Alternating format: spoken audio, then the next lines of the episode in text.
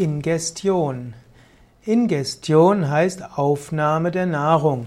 Es gibt zwei Formen der Ingestion. Es gibt die orale Aufnahme der Nahrung und es gibt die parenterale Aufnahme der Nahrung.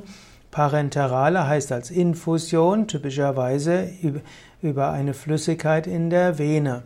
Ingestion sind also die zwei Formen von Nahrungsaufnahme.